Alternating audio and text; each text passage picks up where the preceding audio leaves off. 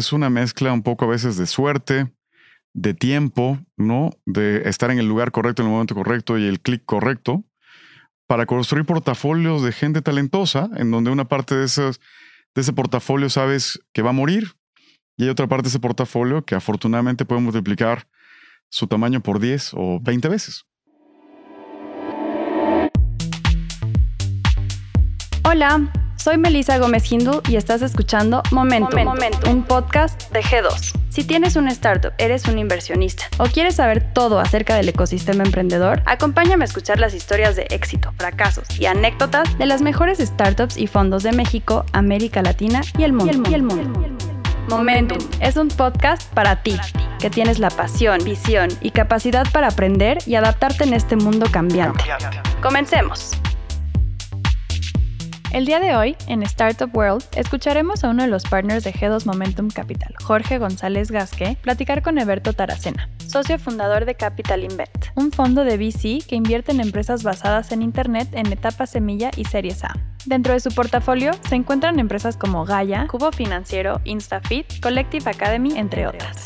Eberto es un visionario Hace 20 años creó la página metroscúbicos.com, una de las pioneras en la renta de espacios físicos por Internet. En el 2009 creó InventMX, una plataforma digital que tres años después se asoció con Grupo Imagen para transformarse en Imagen Digital. Eberto lleva varios años como inversionista y conoce de primera mano la industria de capital semilla en México. Estudió economía en el ITAM y tiene una maestría en políticas públicas por la Escuela de Gobierno de Harvard. Si quieres saber más sobre Eberto Taracena, su experiencia en el mundo de las inversiones y cómo fundó Capital Invent, cómo funcionan los fondos de inversión, en qué invierte Capital Invent y qué opina Eberto sobre cómo se comporta la industria de los fondos en México, quédate y escucha Momentum. Hola a todos, bienvenidos al episodio número 3 de nuestro podcast Momentum. Me da mucho gusto, soy Jorge González Gasque, socio director de G2 Momentum Capital y patrocinador de este podcast. Me da muchísimo gusto darle la bienvenida a mi amigo de muchos años, Eberto Taracena, que es socio fundador también de Capital Invent y de muchas otras cosas que a lo mejor ustedes han visto como metros cúbicos o Invent. Vamos a platicar muy a fondo con él de todos estos temas. Entonces es un placer tenerte por acá, Eberto. Bienvenido. Muchísimas gracias, George. Y cabe decir que aunque somos amigos desde hace muchísimos años, yo soy 20 años más joven que tú. Mm, notablemente. y si ustedes están viendo la versión en YouTube, se van a dar cuenta de que, de que ese es el caso, de que tiene toda la razón el escuincle este que no me respeta. Bueno, 17 años nomás. Eh, algo por el estilo. No hagas cuentas. Eh, mejor platícanos ¿Quién eres tú? Nos conocimos en Endeavor, ¿no? Nos conocimos en el 2003 o 2004. ¿Tú entraste a Endeavor cuándo? Porque yo entré en 2002. Yo en el 2004. Sí, pero seguramente un poquito antes por los eventos que hacen Endeavor, de selección, etcétera. Pero sí, yo fui seleccionado emprendedor Endeavor en abril-mayo del año 2004. Mm, entonces ya tenemos 16 eh, años o algo así. 16 años de conocernos. De conocernos, ya ya hemos vivido experiencias juntos y en esos tiempos tú estabas en tu empresa de, medios. ¿Nació como empresa de medios, metros cúbicos? O platícanos un poco de... Digamos, te me preguntabas quién soy y, la verdad es que la respuesta es, yo me acuerdo que de las cosas más honestas que he puesto en mi vida es en mi perfil de Twitter creo que puse eternamente confundido, ¿no? Entonces, en este proceso de confusiones, lo que más me ha entretenido es ser emprendedor, ¿no? Y me siento un emprendedor con una convicción muy profunda. Tabasqueño. Pero eso, eso no es necesariamente bueno. algo que celebrar, pero claro. hay casos, hay casos, hay casos. Lo celebro todos los días. Economista, emprendedor, padre Además, de hiciste una maestría en ciencias políticas. No, en políticas públicas. En políticas públicas. En Harvard. Ibas para político todo el camino. Iba para político, pero afortunadamente... Político tabasqueño. Eso suena peligroso. Resuena, ¿no? ¿Y qué hicimos bien en el mundo para convertirte entonces en emprendedor? Pues mira, fueron, fueron accidentes afortunados. En el año 2000, junto con varios amigos, empezamos a trabajar la idea de un proyecto de tecnología vinculado al sector inmobiliario. fue profundamente accidentado. O sea, no habían en esa época claridad del uso del Internet y las aplicaciones específicas del Internet. Tomamos como base algunas cosas que estaban sucediendo en Estados Unidos en el sector, pero no entendíamos las implicaciones que el desarrollo del Internet va a tener en México. Entonces desarrollamos una empresa que se llamaba metroscúbicos.com, que con el tiempo fue muy exitosa, pero creo que fue exitosa en dos niveles en lo personal, ¿no? Uno, fue una empresa que creció mucho, que logró venderse de manera extraordinaria siete años después de su fundación, con múltiplos muy relevantes para su época. Pero en lo personal fue un gran espacio de descubrimiento. O sea, muchos emprendedores, creo que después de ciertas rondas de aprendizaje como emprendedores, de haber hecho una o dos o cierto número de empresas, dicen que, que emprender es descubrirte, ¿no? O sea, justo los procesos de emprendimiento están profundamente vinculados a procesos de autoconocimiento. Lo que te hace un buen gerente es que el emprendimiento logra hacer una especie de parto de tu conducción humana para ir entonces mejorando un poco tus capacidades e instrumentarlas dentro de tu negocio. Y eso creo que fue de las cosas que me pasó. O sea, el mundo de emprendimiento no sé si me gustó per se, pero me gustó porque me descubría y ese proceso de descubrimiento creo que me llevaba a ser un mejor gerente y ese mejor gerenciamiento me hacía, entre comillas, más exitoso. Y el proyecto siempre fue, según yo recuerdo tu proyecto, no originalmente había sido pensado como una plataforma de anuncios, ¿cierto? Publicitaria. No, iba a ser una gran base de datos inmobiliarias para cazar oportunidades inmobiliarias, en particular provenientes del FOBAPROA. Ok. O sea, imagínate otra época, ¿no? O sea, Totalmente. Habían cientos de miles de inmuebles en manos de la banca que necesitaban recuperarse o trasladarse de manos. Y nuestro primer ejercicio era crear este gran espacio informativo para transparentar la administración de sus activos. Con el tiempo nos dimos cuenta que era casi imposible acceder de manera transparente a eso y terminamos creando un negocio muy complicado, profundamente complicado. Hoy, digamos, en esa época éramos un sitio de clasificados. muy, muy antes de, de la época actual, donde ya hay toda una variedad de ese tipo de sitios. ¿no? Exacto. En esa época éramos un sitio de clasificados. Hoy seríamos un software as a service, porque creamos software basado en Internet y en la nube. Probablemente de los primeros ejercicios de software en la nube que hubieron en México en esa época. Éramos un ejercicio de AdTech, Advertising and Technology, porque hacíamos publicidad y vendíamos publicidad. Éramos una PropTech, porque estaba vinculado al sector de bienes raíces. Y creábamos eh, herramientas para desarrolladores y brokers, etc. Entonces, era un negocio muy complicado, ¿no? Que afortunadamente logró salir bien, pues cazamos las oportunidades de la época, ¿no? Así es, y eso es algo que los que emprendimos hace mucho tiempo después descubrimos que lo que hicimos tenía un nombre cool, como eso de software as a service, ¿no? Sabíamos mucho menos acrónimos en esa época. Exacto. Oye, súper interesante. Una de las cosas que pocos saben es que Metros Cúbicos fue también de las primeras startups que recibieron capital y que se fondearon con, con fondos de venture capital en México, ¿no? Fueron relaciones un tanto te diría menos formalista que como es ahora, pero sí. O sea, se levantó capital. También en eso fuiste un poco precursor de, del ecosistema emprendedor mexicano. Recibimos eh, inversiones en esa época de un fondo de media hecho por Televisa. Ok. De algunos family offices, de gente que estaba tanto vinculada en lo personal como su familia y los fondos de un family office muy vinculados a esto. Y una serie de individuos no era este modelo en donde habían 50 venture capital a los que recurrir, ¿no? Sí, ni, hay mucha gente a quien pichar. Ni aquí hay mucha gente picharle, ni siquiera, o sea, nuestro pitch era más una guía para nosotros que necesariamente un argumento para vender nuestro proyecto, ¿no? Y así fue saliendo, fue saliendo, digamos, de manera orgánica, pero sí creo que con la voluntad de, de ciertos inversionistas de distinto nivel que ayudaron a sembrar la semilla de esto, ¿no? Para bien y para mal, porque también, si bien tuvimos la fortuna de contarlos con los recursos correctos en esa época, el nivel de asesoramiento que yo como emprendedor tenía en esa época acerca de esto era nulo. O sea, no, había ni a quién preguntarle. ¿A quién le preguntabas? ¿No? Si estabas negociando bien, si, si, el stock option era correcto. Si, en general no podrías decir que negociaste súper bien, ¿o sí? No, no. En retrospectiva, pudo haber sido mejor. Siempre, siempre, siempre, siempre, siempre, siempre, siempre hay un mejor escenario y siempre, siempre, siempre, siempre hay uno peor. ¿no? Fue lo que fue. Vamos a dejarlo en eso.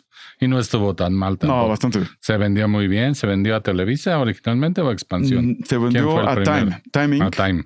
que ya había adquirido en esa época Grupo Editorial Expansión. Ok, perfecto. Y eso nos fusionó a Grupo Editorial Expansión, manteniendo muchísima autonomía del proyecto. Y el proyecto yo lo abandoné dos años después de haberlo, de ya no te pasado. tocó la venta porque Expansión, o sea, Time lo volvió a vender, ¿no? Time lo volvió a vender a Mercado Libre. Ahora es de Mercado Libre, de hecho. Exacto. Y, y ya no me responsabilizo del caos que han hecho. ya ni lo reconoces, ¿no? Ya, ya ni lo reconozco.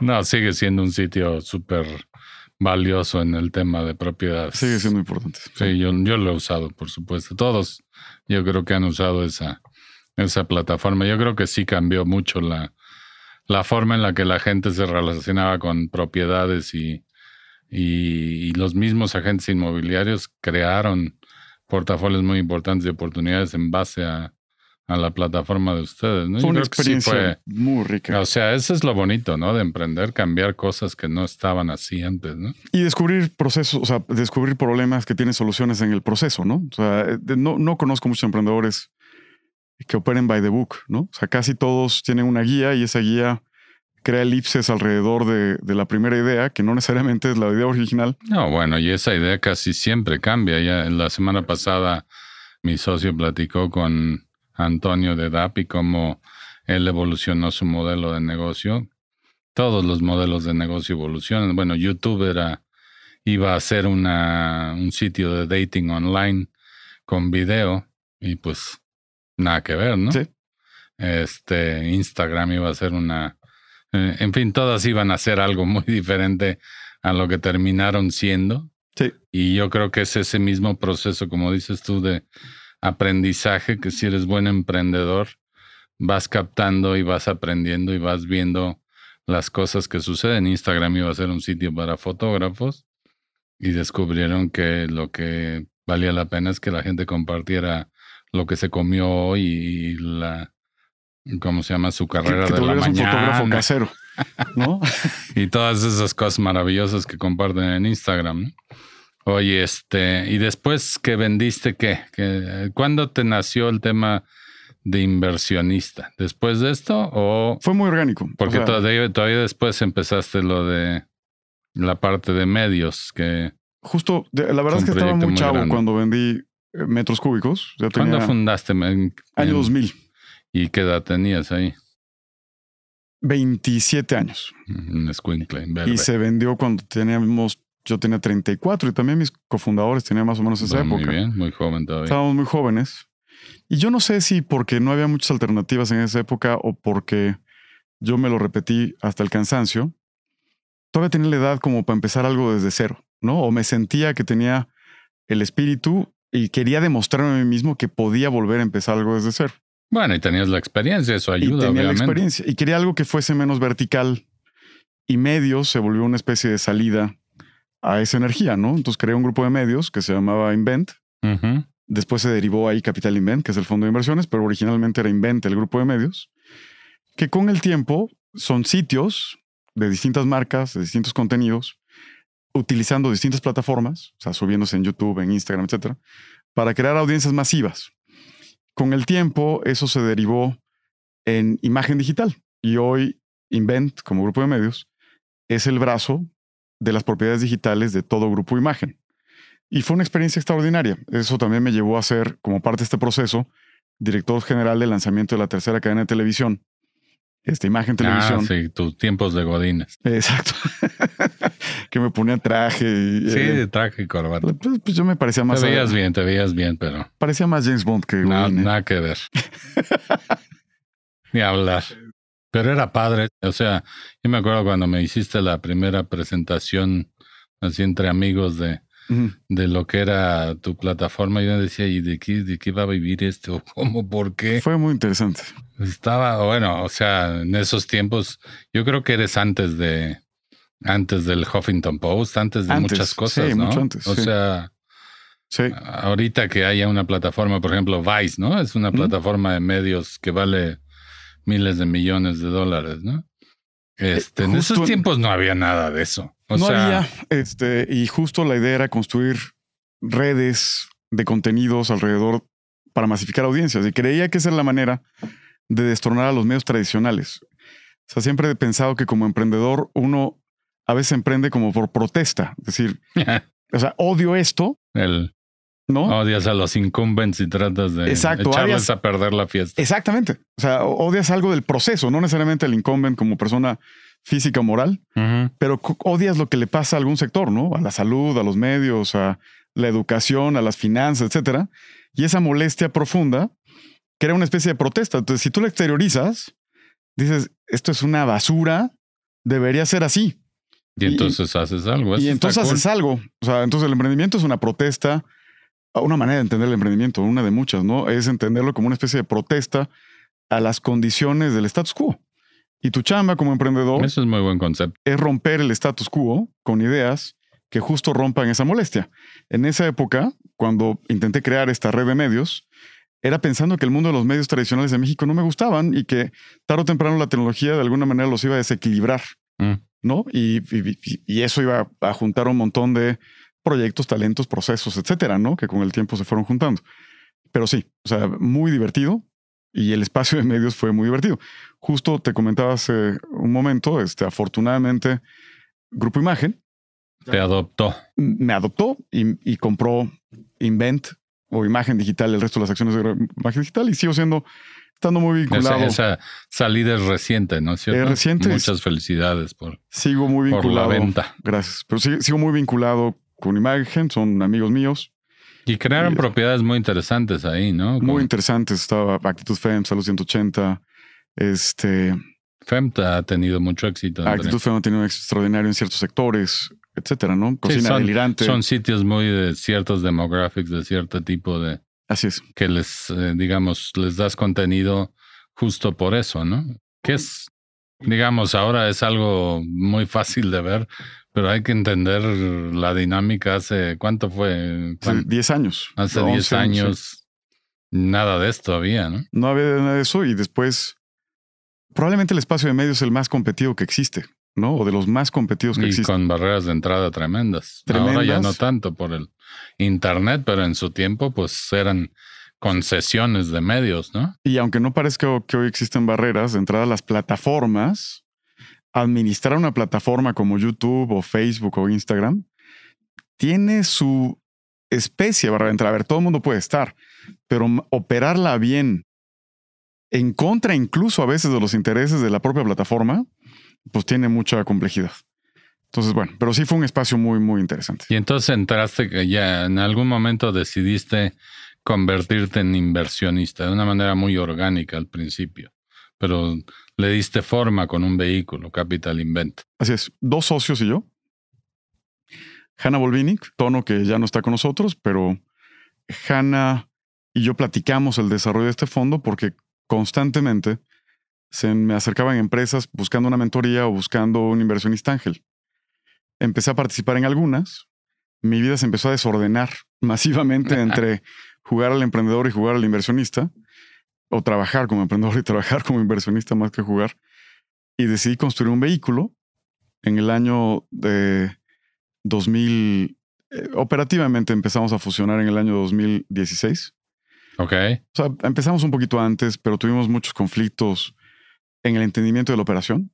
O sea, muchos de los fiduciarios, entes fiduciarios no entendían muy bien cómo operar estas cosas.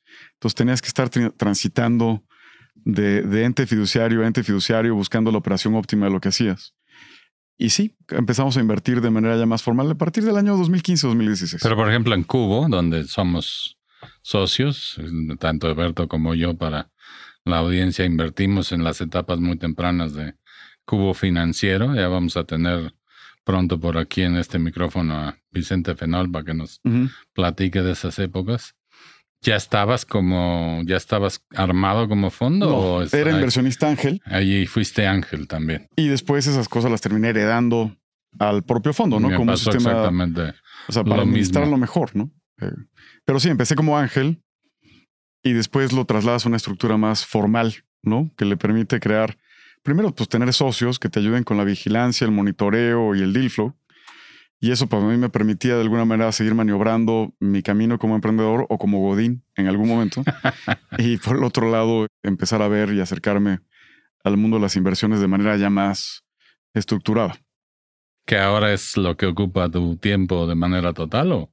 De manera 90%, 90 de mi Bueno, menos tus aficiones y otras, otras cosas. Sí. Ahora, en ese fondo has hecho cosas muy interesantes, te ha ido bien, yo diría. He sido un observador porque pues, somos inversionistas juntos en Cubo, también somos socios en Parque Móvil, otra que en donde tú invertiste. Pero también hiciste inversiones que a mí me dieron un poco de envidia, me parecían muy buenas, como Gaia. Gaia me parece una joya. Es buenísimo. También hiciste muy buenas inversiones como DBF, también me gusta, me gusta Collective Academy. De hecho, algunos de mi gente de G2 le he mandado a Collective a que perfeccione sus conocimientos. Yo creo que es una gran idea todo el tema de Collective. Y siendo una, un actor ya relevante en, fondos y habiendo hecho estas inversiones, ¿cómo ves el futuro? ¿Cómo ves el ecosistema primero de, de VC en México? ¿Piensas que ha madurado desde tus inicios? ¿Piensas que ahora está más sólido, más estructurado? ¿O qué le falta para ser un ecosistema mucho más maduro y robusto?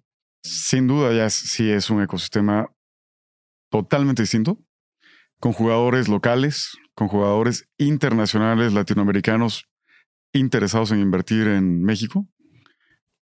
México ocupa un lugar muy importante dentro de la región. En Latinoamérica habla hispana, la Ciudad de México en particular se ha convertido en una especie de hub de innovación que concentra emprendedores de prácticamente todos los países de habla hispana de Latinoamérica. E incluso tenemos inversionistas europeos y estadounidenses muy activos, ¿no? Que empiezan a estar cada vez más activos en la región a través de México, ¿no? No, bueno, si lo ves en el tamaño de los tickets y en las inversiones que han hecho varios fondos americanos y europeos en, en nuestro país, son el jugador posiblemente predominante en términos de lana, ¿no? Sí, bueno, y sin dudas tienen carteras mucho más fondeadas que nosotros, digo, y también parten de estructurales totalmente distintos, ¿no? Ellos han levantado fondos en lugares en donde la la disponibilidad. La disponibilidad de capital es infinitamente es otro, mayor. otro mundo. Exacto. Y, creo que están creando una especie de óptica que probablemente sea correcta, que es que no hay nada nuevo debajo del sol. ¿No? O sea, prácticamente lo que nos había tardado en pasar. O sea, porque fuimos un país profundamente rezagado en el desarrollo del emprendimiento y en el fondeo de capital para emprendimiento pues está empezando a pasar. Brasil nos llevaba prácticamente 6, 7 años. Y nos sigue dando palizas. Y, nos da palizas, ¿no? o sea, en términos de la cantidad de deals que se cierran en Brasil de Venture Capital y en términos del monto de esos deals, es, es, es como lejano. Lejano, pero lo mismo Turquía. O sea, países. Wow. O sea, es impresionante cómo México tuvo un rezago muy profundo, por la razón que sea, ¿no? Pero creo que lo que estamos demostrando poco a poco es que a pesar de que una buena parte de las inversiones que se han generado en México no han cumplido un ciclo completo, o sea, hay muy pocos fondos que hayan hecho salidas, que hayan vendido. O que hayan tenido un ciclo completo, ¿no? Para demostrar datos. Exacto. O sea, el, que empezó en el año. recogió tanta lana. Exacto. se invirtió en 20 compañías o en 10 compañías, ya vendió 8 de ellas, tronó otras. Y hay dos vivas que no han podido salir, etc. Generó una TIR del 27%. Eso, o sea. Falta esa historia. Para que en el año 2020 que estamos se hubiesen cumplido 10 años de la vida de un fondo, significa que el fondo debe haber sido creado en el año 2012. En esa época todavía ni habían fondos. O sea, era. Sí, sí. Entonces el camino todavía ha sido extraordinario, pero hay mucho más que demostrar. insisto, sin demostrar nada nuevo debajo del sol. O sea, lo que se está demostrando es que cuando existe capital, el talento brota, ¿no? O sea, aquí sí no hay un dilema huevo-gallina, ¿eh? O sea, tan pronto empezaron a haber pequeños fondos de capital semilla a partir de los eventos del INADEM del año 2014, 2015. Ah, exacto, sí. Y tan pronto algunos jugadores empezamos a levantar la mano con capital, inmediatamente. Los proyectos se emergieron como si hubiera llovido. Exacto, debajo de las piedras, ¿no? Entonces, y, veías que la cosecha cambiaba de manera exponencial, ¿no? Del año, si tú ves lo que vimos en el año 2015, pues probablemente la tercera parte de lo que vimos en el 16, probablemente el 16 fue la tercera parte de lo que vimos Sí. en el, y etcétera, ¿no? Y hoy Y bueno, a pesar de la del 2020 pandémico, sigue creciendo la cosa. sigue creciendo con esta integración de que México no nada más recibe emprendedores mexicanos, sino que recibimos gente muy talentosa de Chile, Colombia, Perú Todos quieren, y todos, todos quieren una tajada del. Digo, dentro de sus planes de negocio siempre está considerado Latinoamérica y siempre eso incluye México. de acuerdo. Y, y si bien, como decía Tom Friedman, ¿no? Que este libro popular de que el mundo es plano, ¿no? The World is Flat. Sí hay elementos socioculturales que crean la planicie, ¿no? O sea, la planicie latinoamericana de habla hispana se ha vuelto una especie de lugar de juego correcto para varios jugadores. Curiosamente no encuentras muchos emprendedores brasileños, aunque los hay, que vengan a México. No, eso sí, no, pues ahí hay más, ahí hay más dinero. Es otra planicie, ¿Para digamos. qué vienes para acá? Exacto. Y es otra planicie. Además hablan portugués. Exacto. Entonces, los elementos socioculturales de Latinoamérica de habla hispana se han puesto a la Ciudad de México en un lugar privilegiado en el desarrollo emprendedor.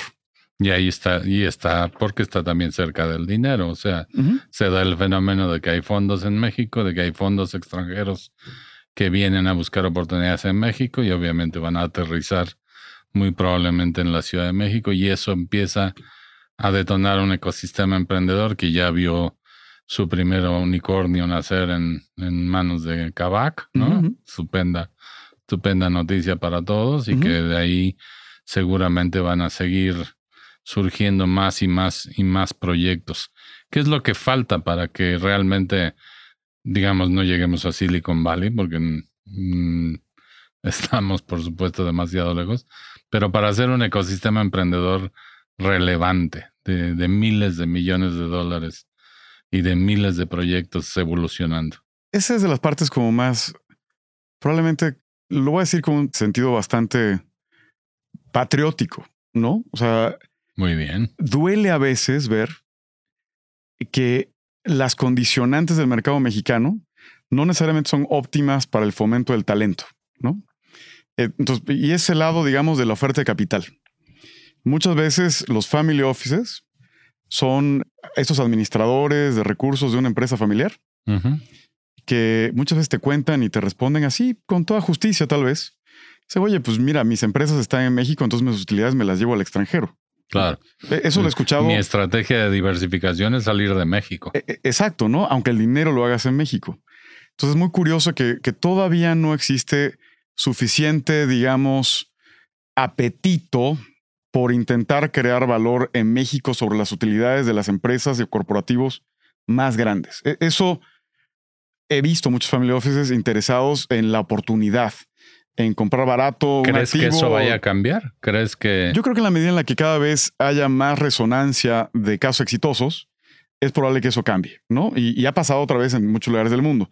Pero vamos lentos, ¿no? Sí, ¿no? O sea, vamos muy lentos. Creo que Eh, incluso los veo más proclives a hacer corporate venture capital, o sea, hacer que sus empresas, no, no las, no el fondo de la familia, que es el family office, para nuestros escuchas o nuestros oyentes que no conocen el concepto de family office. Family office es un fondo profesional que administra los activos de una familia, de típicamente las familias más importantes en México y en el mundo. No es, no es un concepto mexicano ese para nada. Entonces, ¿tú crees que estas familias están más dispuestas a poner el dinero del fondo del Family Office o mejor que primero lo haga la compañía, la el corporativo? Porque, por ejemplo, FEMSA ya tienen FEMSA Ventures. Mira, a veces lo hacen desde la empresa hacia su empresa, ¿no? A veces lo hacen a través de una subsidiaria en el extranjero, es decir, buscan un fondo que represente intereses latinoamericanos basado en Miami, ¿no? O sea, que invierta en propiedades en Estados Unidos, pero fondeado tal vez por family offices regionales que no necesariamente tienen acceso a los grandes fondos de Estados Unidos, ¿no?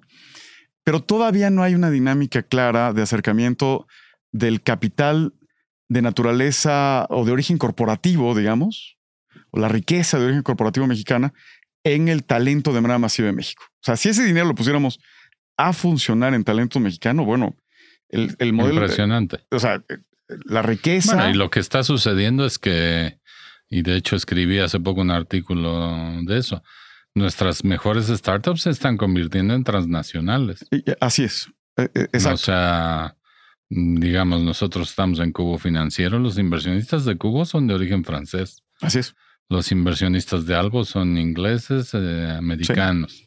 Los inversionistas, ¿quién invirtió en Gaia? Seguramente también extranjeros. Rice Capital, que son extranjeros, y también hay fondos de franceses, ¿no? Y el IDB, el IDB, que es también, digamos, tiene una base y muchos más, no son los únicos, ¿no? Entonces sí, creo que es más probable. O sea, llama la atención como un fondo francés puede identificar la oportunidad de la inversión en una fintech mexicana como es Cubo, puede confiar en el talento mexicano como el equipo de Cubo, que es sin duda un gran equipo.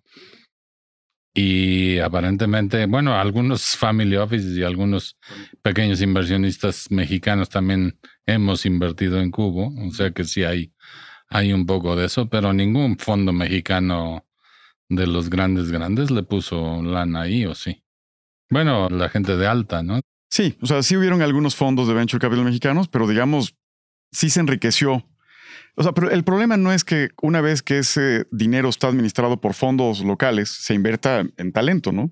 Eso sí pasa. El tema es que el dinero de origen corporativo se utilice para fondear a terceros que invierten en talento.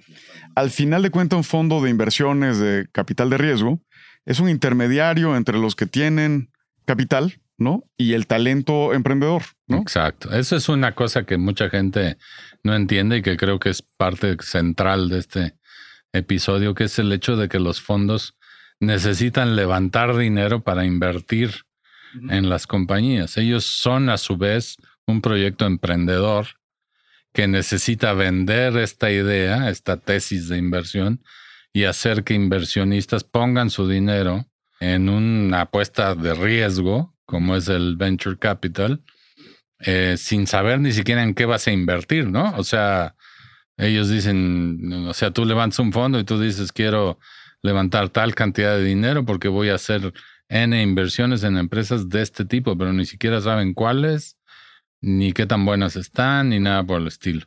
Eso es, o sea, eso es algo difícil de vender. Totalmente.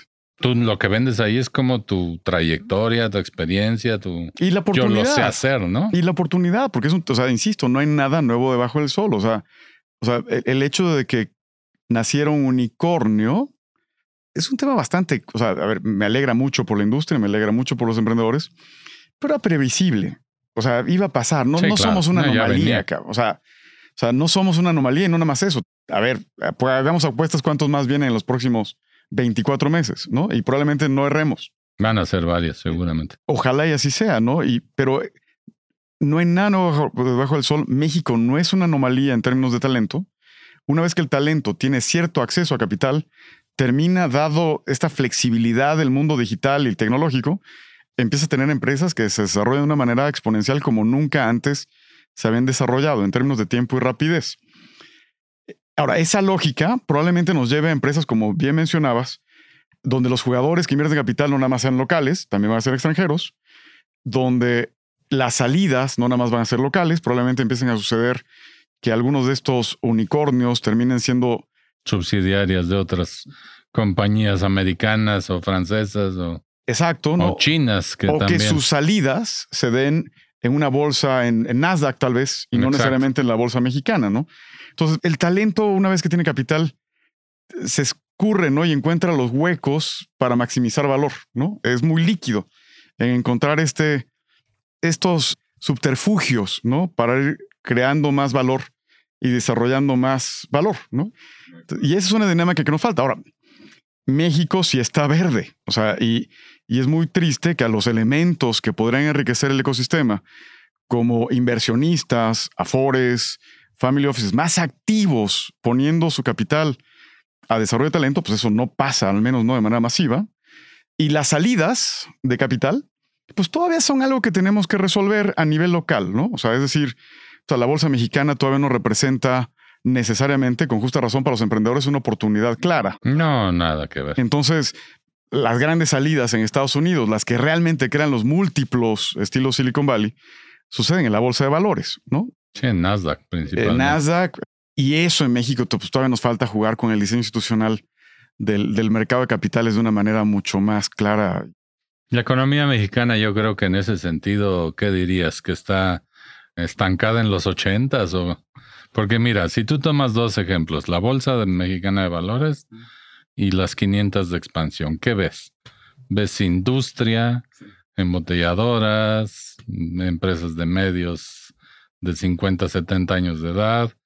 encuentras este laboratorios farmacéuticos, o sea, encuentras industria como ochentera, pues. Somos ochentera, exacto. O sea, toda la distribución y construcción de nuestra riqueza está en un modelo manufacturero y de servicios tradicionales, ¿no?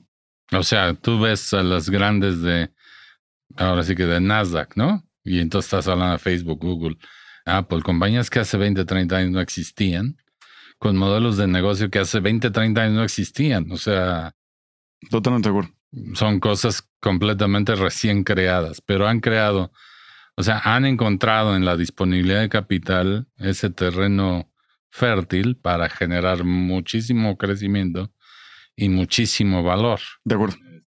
Y esa parte quizás es la que le falta a México entender que hay que dejar que ese terreno fertilice, hay que dejar que el talento fluya encontrando capital y la unión feliz de capital y talento nos dé empresas tan interesantes en México como Facebook o Google o cualquiera de ellas, ¿no? O sea, yo veo, yo veo emprendedores todo el tiempo y estoy seguro que tú también.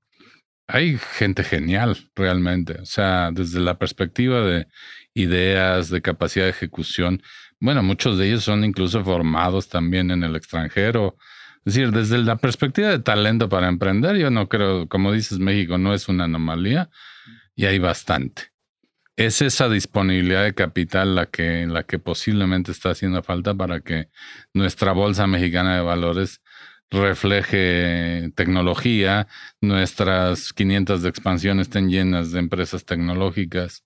¿Ya vendrá? Y solamente, o sea, en el mundo esto proviene de tres, cuatro lugares, ¿no? De los endowments, ¿no? De los family offices, de los wealthy individuals, ¿no? Que no necesariamente son family offices, de los fondos de pensiones. Los fondos de pensiones es el, es el actor más importante detrás de bambalinas en, en Silicon Valley, ¿cierto? Sí, o sea, en, los endowments y los fondos de pensiones juegan un rol extraordinario en el desarrollo de capital. Hay, hay fondos, por ejemplo, el, endowment de Yale, de la Universidad de Yale, tiene esta fama de haber innovado en el ejercicio de acceso al venture capital con retornos fuera de serie. ¿no? Por ejemplo, un CalPERS o una, o sea, los fondos de retiro de personal que hay en Estados Unidos, hay en cada estado, no se pueden dar el lujo de no estar en venture capital. Así es. ¿Cierto? Y en Brasil está pasando un poco lo mismo. Y en México vamos todavía muy lentos. En, México tenemos 19, o es el número, no, no recuerdo bien. Sí, 19 afores. No todas tienen una estrategia de venture capital. Esperamos que con el tiempo. La mayoría no tienen una estrategia. Creo que han tenido estrategia de venture capital tres o cuatro. ¿no? Y todavía de manera muy tímida y no, de manera no sistemática. No lo hacen un año, no lo vuelven a hacer hasta quién sabe cuánto tiempo. Entonces, e, e, eso es un tema en donde la oportunidad ahí está. Con el tiempo se van a dar cuenta los administradores de fondos de pensiones mexicanos que hay una oportunidad que crea valor gigantesco. O sea, nació un unicornio, ya habían nacido antes empresas muy grandes. Sí, por supuesto. Y vienen los próximos, en la medida en la que esa oportunidad sea tan evidente que no van a poder dejarla pasar. No se puede dejar pasar. O sea, yo no me imagino al, al administrador de Calpers no tomándole la llamada a Sequoia, ¿no? Eh, no. o sea, no se podría dar ese lujo. Y lo curioso es que, como dices tú, el, acceso a Sequoia empieza a ser tan escaso. Que ya ahora Sequoia es el que no te toma la llamada a ti. es el que no te toma la llamada a ti. Entonces tienen que empezar a haber jugadores en donde puedas depositar el capital que te ayude a tomar las oportunidades. ¿no? Y es un proceso. Insisto, me hubiera encantado que el talento tuviese esta capacidad y estos resortes para exponenciarse más rápido, pero de todas maneras está pasando, ¿no? O sea, como decía Galileo, pero se mueve, ¿no? Sin embargo, se mueve. Sin embargo, se mueve. Y esos resultados tarde o temprano van a, a saltar a la luz. Y cuando Capital Invent haga su cuenta de su fondo 1, una vez que haya vendido Gaia y Parque Móvil y todas estas, va a ser una cuenta extraordinariamente buena. Pues ojalá y sí. Y yo, yo creo que sí. Digo, la verdad es que hemos sido muy afortunados. Como platicábamos hace un rato, ¿no? Es, es una mezcla un poco a veces de suerte, de tiempo, ¿no? De estar en el lugar correcto, en el momento correcto y el clic correcto para construir portafolios de gente talentosa, en donde una parte de, esos, de ese portafolio sabes que va a morir y hay otra parte de ese portafolio que afortunadamente puede multiplicar su tamaño por 10 o 20 veces. En esa lógica tenemos que acostumbrarnos a estos elementos de asimilación de riesgo que nos permitan entender que innovar. ¿Y a ti te gusta el riesgo? Ya me, ya hemos visto que no te gusta, por ejemplo, el pocarito y las apuestas y ese tipo de cosas. Mira, me gustan los, riesgos regulados. O sea, no sé si te acuerdas que cuando platicábamos en Endeavor de qué es un emprendedor, muchas personas podrían pensar de origen que es un individuo amante al riesgo. Y no es cierto. No es cierto, ¿no? O sea, un emprendedor termina siendo un individuo que contempla riesgos, hace mapas de riesgo e intenta tomar la opción más probable que te salga, ¿no? Sí, aunque sabe que corre un riesgo muy grande de que, de que todo salga mal. Exacto. Pero Venture Capital tiene eso. A mí me, a mí me fascina por el tema de que es un poco como juego de azar. Porque en Venture Capital más o menos la máxima es que vas a invertir en 10. De esas 10, una va a ser Rockstar. Y esa es la que vas a presumirle a todos, ¿no? Y vas a darte los retornos más importantes. Dos o tres van a ser importantes y van a salir muy bonitas en tu página web. Otras tres van a ser low performers, o sea, mm, ahí recuperarás tu lana, posiblemente harás un 2X en varios años, que equivale a un retorno como casi bancario, ¿no? Y dos o tres o cuatro o cinco se las va a cargar el payaso sin misericordia. Entonces, de alguna manera se parece un poco a los, a los juegos de azar. Tú le pones a la ruleta y sabes que es más fácil que te salga negro o rojo a que te salga un seco al ocho, ¿no? Es probablemente la única realidad sostenible de la industria, es la que acabas de mencionar, ¿no? O sea, que no importa lo que pase, no importa el tiempo que pase, un portafolio está compuesto por más fracasos que por éxitos. Entonces, nada más hay que estar activo para trabajar el éxito. Exacto. Y, y, en ese sentido, el éxito paga los fracasos. Eso es lo que hace maravillosa la industria de venture capital, que puedes tomar riesgos, que puedes apostar por emprendedores que están buscando sacarla del estadio, que alguno lo logrará. Y con ese alguno ya la hiciste y seguirás levantando fondos. Sin embargo, no es fácil el tema de, de levantar fondos en México. Vamos dando un poco el cierre a esta, a esta edición. ¿A ti te ha resultado complicado levantar capital en México? A todos nos ha resultado complicado. A mí como, como inversionista... O sea, no, te estoy individualizando a ti. Eh, yo creo que de eso somos víctimas todo. Levantar capital para fondos de venture capital en México es bien complicado. Tú tienes una súper buena trayectoria de emprendedor tienes formación y talento, tienes muy bonito vocabulario, como ya nuestros oyentes se enteraron, ¿no? No dije groserías hoy. No, eso me extraña mucho, pero bueno, ya saldrán. Tienes un track record de dice, yo invertí en Gaia, yo invertí en DBF, yo invertí en Collective, yo invertí en todas estas, van bien, mi portafolio se ha venido revaluando, tengo muy buena, o sea, tengo buen ojo, por decirlo de alguna manera, y aún así, no es como si te vinieran a tocar la puerta como a Sequoia. o sea, not even close. Not even close. Entonces, ¿qué falta para que te estén tocando la puerta a ti como, como a Sequoia, como a Axel, como a, a Foundation, como a todos estos fondos tan importantes americanos? Ojalá sea tiempo. No tengo la respuesta correcta, pero ojalá sea tiempo. O sea, creo que todos estos fondos se construyeron a lo largo del tiempo pasando a veces sin sabores, a veces no necesariamente con el tiempo que esperabas que surgieran las cosas, no necesariamente todo maduraba cuando uno quería, y de repente las cosas empiezan a emerger eh, y ya no te das ni cuenta la naturaleza del fenómeno de la emergencia, ¿no? Entonces yo espero que en algún momento el capital se dé cuenta que, Que hay que estar en venture. Que hay que estar, ¿no? O sea, si queremos, por dos razones, ¿eh? Hay una razón probablemente profundamente utilitaria, ¿no? hay retornos muy interesantes, ¿no? O sea, un buen fondo de venture capital, dependiendo de la etapa en la que trabaje, puedes obtener retornos de cuatro, cinco, siete veces el capital invertido. La segunda razón es porque es profundamente divertido. Hay mucho que aprender, ¿no? De estas nuevas tendencias, nuevas tecnologías. Esas son las dos grandes. Tienes un impacto además impresionante. Esa es la tercera. O sea, creo que la tercera es que el impacto que resolviendo la protesta terminas creando un gran valor social que se vuelve una transmisión de la protesta para crear un cambio absoluto que cambia las sociedades de manera dinámica a través de la construcción de valor. En que nunca vuelven a ser iguales, ¿no? Nunca vuelven a ser iguales. Y eso es maravilloso. O sea, tú hoy ves cómo la gente busca y compra propiedades y dices, yo algo tuve que ver con que eso fuera más sencillo que en la época del, del aviso oportuno o de dependencia absoluta del corredor inmobiliario, ¿no? Hoy en día algunas de las empresas en donde tú estás invirtiendo, Cubo, por ejemplo, es un, es un buen ejemplo de acceso a crédito accesible, a crédito oportuno y a un esquema completamente digital. O sea, se siente padre ahora.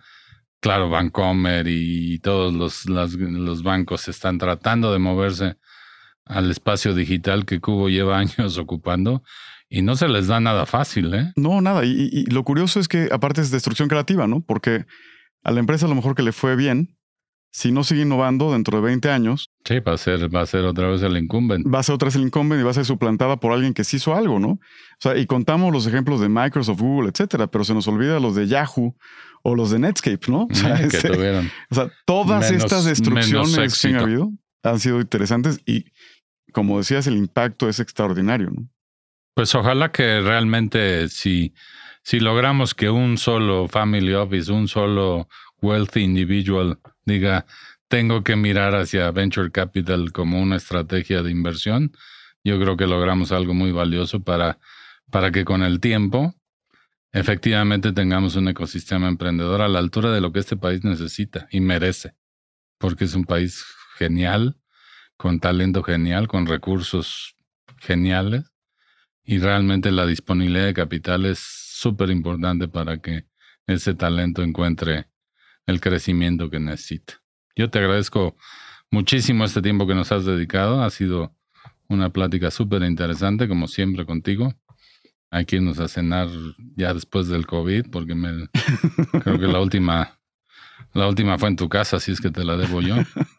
Pero hay que hacerlo. Yo creo que es genial platicar contigo de esto porque Estamos en la infancia del ecosistema emprendedor y hay tantas cosas por hacer que es emocionante. De acuerdo. Eh, muchísimas gracias, Jorge, por la invitación y vienen buenas noticias, ¿no? Qué bueno. Muchas gracias. Gracias, George. Gracias a todos y un gusto estar con ustedes. Innovación. Innovación. Visión. Visión. Fundraising. Fundraising. Rondas de inversión. Rondas de inversión. Venture capital. Venture capital. Expertise. Expertise. Estrategia comercial. Estrategia comercial. Momentum. Momentum. Yo soy Melissa Gómez Hindu y esto fue Momentum. Momentum. Un podcast de G2. Acompáñanos en el próximo capítulo para escuchar más pláticas del portafolio e historias del mundo del startup. ¿Tienes preguntas? Estamos aquí para resolver todas tus dudas sobre el ecosistema emprendedor en México. Visítanos en g2momentum.capital y síguenos en Twitter, Facebook o LinkedIn como arroba G2 Consultores. G2 Consultores. Este podcast es grabado y producido en los estudios de Nodalab en la Ciudad de México. Para más información, visita nodalab.com.